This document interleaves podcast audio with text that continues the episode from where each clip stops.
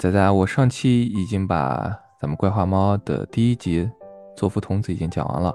然后我相信你也应该有很多感受和感悟吧。来，我们一起来给观众朋友们来解析一下这部作品，好不好？嗯，我觉得思路很好。那我想先听你来说一说，毕竟这部电影是你安利给我的。对对。就是先说一下作福童子吧。作福童子，它毕竟这个片名也叫作福童子嘛。像怪黄猫这个系列，它现在我们讲的是第一期作福童子，后面还有四期。然后作福童子在日本是的这个妖怪系列里面，其实也是比较出名的。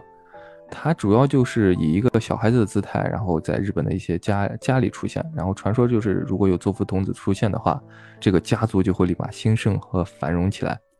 然后。其实当时在日本的民俗家佐佐木喜善的一个观点就是，他认为作福童子就是当时在家中被杀害的，并埋在地下的一些生灵。然后人们当时为了减轻生活的这种负担，然后因为生孩子当时也没有什么避孕的合适的措施嘛，然后就把多余的孩子用石臼压死，然后埋在地下，很残忍。但是到时候是因为日本是个小国嘛，地震频发的，然后导致让尸骸从泥土中这种暴露出来。然后这些人就为了掩盖事实，然后就把他们称为作福童子现身了。这种算是以一个很阳光的一个方式来掩盖他当时的一些残忍的事情，嗯，很符合日本人这种心态。然后第二个比较大家熟悉的观点就是作福童子就是很穷的一个穷人家里的小孩死掉了以后，然后但是他又希望给其他的可能跟他比较类似的家庭。带来好运，不至于跟他发生同样的事情，然后去到这些家庭家庭家里去，然后给他们带来好运，被认为是家庭的福星和守护神。嗯，而且之前也有很多传说，就是有一些财主呀啥的这些家人，把作福童子就困在自己家里，然后想让他为自己家谋取这种兴盛的这种福利，然后做做出一些结界，然后把作福童子困住，就种种类型，这就是作福童子的一个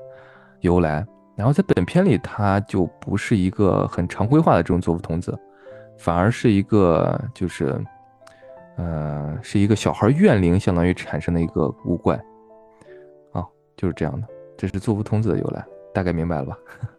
嗯，明白。但是我接触到这些日本的所谓的神神鬼鬼啊，都是通过我很爱玩的一款游戏《阴阳师》里面知道的。它里面对于作福童子的一个描述的话，就是一个，嗯。为了去回馈母爱而走上歧途的一个小孩子，但是我觉得他们的故事也好，背景也好，好像都在表达着说，嗯，孩子其实没有选择，他本心可能是善良的，但是因为种种的原因没有走上正途，就好像是这个里面去描述的这些，怎么说呢，不倒翁娃娃一样。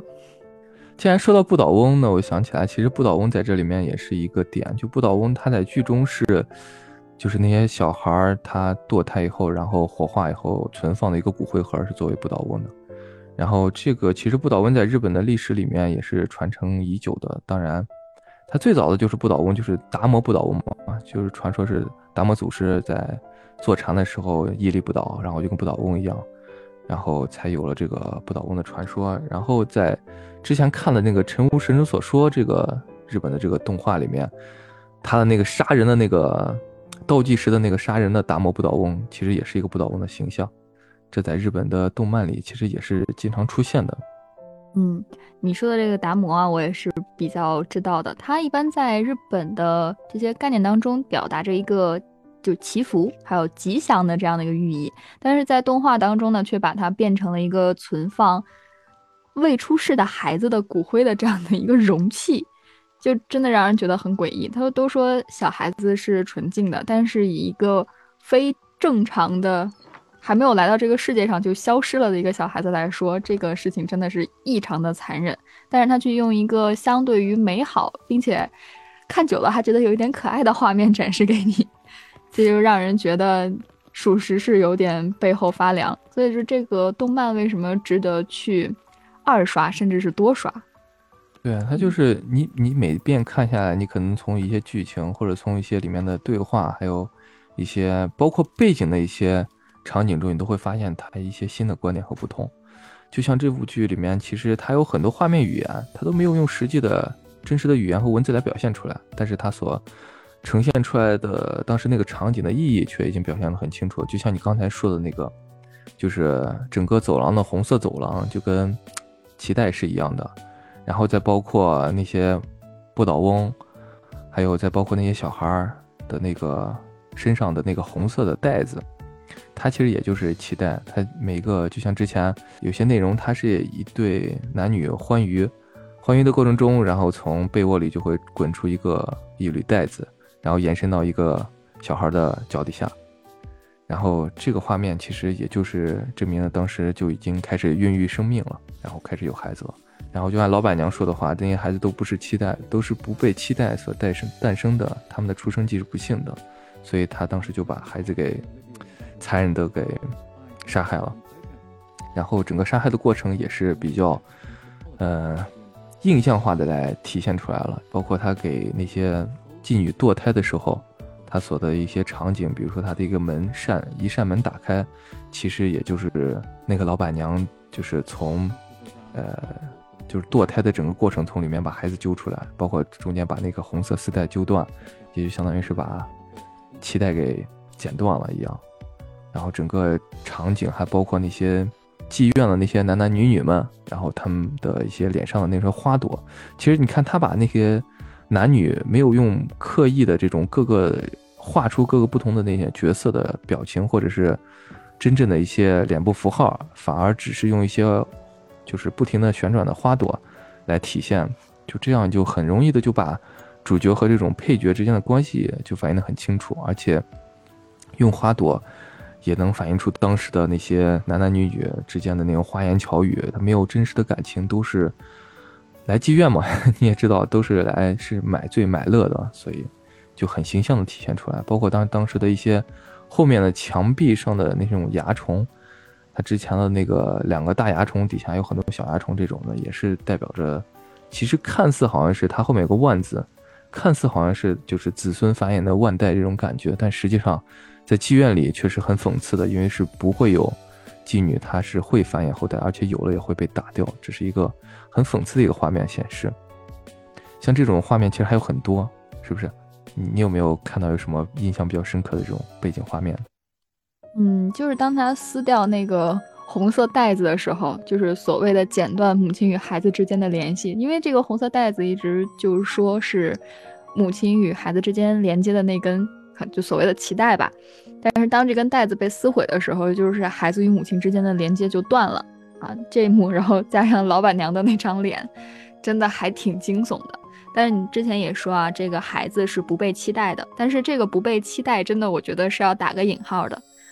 那所谓的不被期待，应该只是不被那一些来寻欢作乐的人和不被需要利用这些女人去赚钱的人所期待的。但是有人真正去问过？这些母亲们，他们有没有期待这个孩子的到来吗？就没有人去问过呀，只是残忍的用他们的方式，用他们的思想去判定每一个生命的生与死。对，这就是当时那个老板，就现在这个妓院的一个老鸨，他的一个算是他的一个权利吧。他认为他所做的一切都是没有错的。他认为那些青楼里的姑娘们如果怀孕了，他就没法接客了，也就会整个孩子就会成为他们的负担。就算没有出生，到出生到包括以后的赡养，都是一种负担。他们现在连自己都养活不了，再有这样的话，就更是一种负担。他认为他站在的视角是对这些人是一个好的视角，但实际上，反正以自己的意愿来剥夺别人的生命的，我觉得都不是一件很值得自己称赞的一件事情。对呀，所以这个也就是与咱们这个后来到来的这个所谓的女主吧，就是这个金发女人的一个反差。她就是说。作为一个仆人与少爷恋爱，然后怀上了这个孩子之后，他就没有想到过一个人带着孩子怎么生活。他满心想的都是我一定要让这个孩子出生。但对其他的人就就是所谓的那些妓女吧，那些怀孕的妓女，他们就没有这样的待遇，就是还没有等他们去坚定的想要守护这个孩子的时候，这个孩子就已经从他们的身体里面消失了。对，就看他的那个强行的不被期待。这个东西是非常残忍的，也是整个这个动画表达出来的一个最强的怨念，永远是别人站在一个我为你好，或者说站在自己利益角度说的我为你好，去做的这样的事情。是的，还包括就之前的一些隐喻，就是当时金发妹，然后她在通过隔间里面看到她她自己和少爷之前偷欢的一个情情景，然后少爷之前给金发妹就花言巧语的时候，她脸上那个花朵也在不停的转，但是当金发妹她说她自己怀孕的那一瞬间，然后少爷脸上的花就停止了，说明他当时的整个的惊愕的感觉，就包括后来突然就变成那个杀手的脸。转变之快，就可以看出当时少爷是完全就是一种欺骗的感觉，就只是为了啊欺骗这个仆仆人，他只是为了自己的一时欢愉。还有包括当时回忆起老板娘回忆起以前那些场景的时候，然后他那种雨滴的倒流，他本来雨滴是正常朝下的，但是回忆起来的时候雨滴又逆向流转，这一幕就跟很多电影其实都用到这种场景，就一回忆或者一通过。一些什么场景反映到倒流的时候，都会有这种水流往回流的这种画面。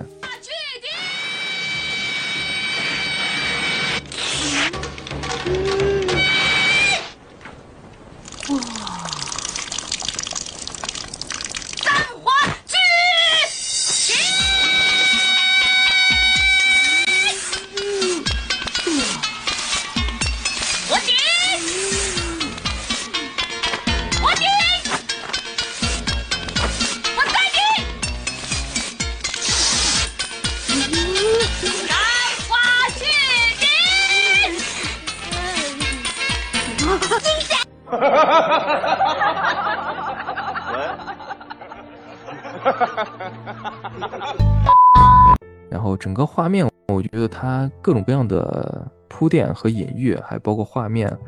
背景，都其实做了很多很多铺垫。就我觉得，其实大家如果看这部电影，听完我们的解说以后，也可以好好一帧一帧的把这个电影都相当于研读一下。就是这样的话，你会发现很多可能是我们也没有发现的一些细节。毕竟千人千面嘛，每个人看这个电影都有自己的对这个电影的一个感悟。行，这是我们今天要讲的第一期怪话猫的一期节目。然后后面其实还有四期，有海房主，还有无言怪，还有夜和画猫四期，内容都是非常精彩的。然后简单给大家说一下这个剧的一个世界观吧。在他这个剧里，药郎他驱魔的理念就是三项：行、真、理。然后刚才我们在介绍里，上一期我们的介绍里也说了，行就是物怪的身份，而真就是整个事件背后的真相，而理就是。整个故事的渊源和因果，然后只有药郎在掌握了这个物怪的行真理后，才能拔出驱魔剑，把妖怪进行斩除。这是一个世界观，然后先给大家铺垫一下。包括这一期，其实药郎药郎有很多技能，在这一期他就用到了推魔剑，然后以及他用了他的一个天平，然后还用了他的符咒，然后都有不同的技能解释。今天的这一期不不就不详细说了，我们下期然后再详细可以分解一下。本期节目就到这里吧，然后希望大家喜欢，喜欢的观众可以给我们点赞，并且可以评论来谈一下你对这部动画的一些理解。我也希望大家喜欢，然后下期节目我们再见啦。嗯，大家也可以留下你们想要看或者想要了解的一些电影在评论区里面，我们下期再见喽。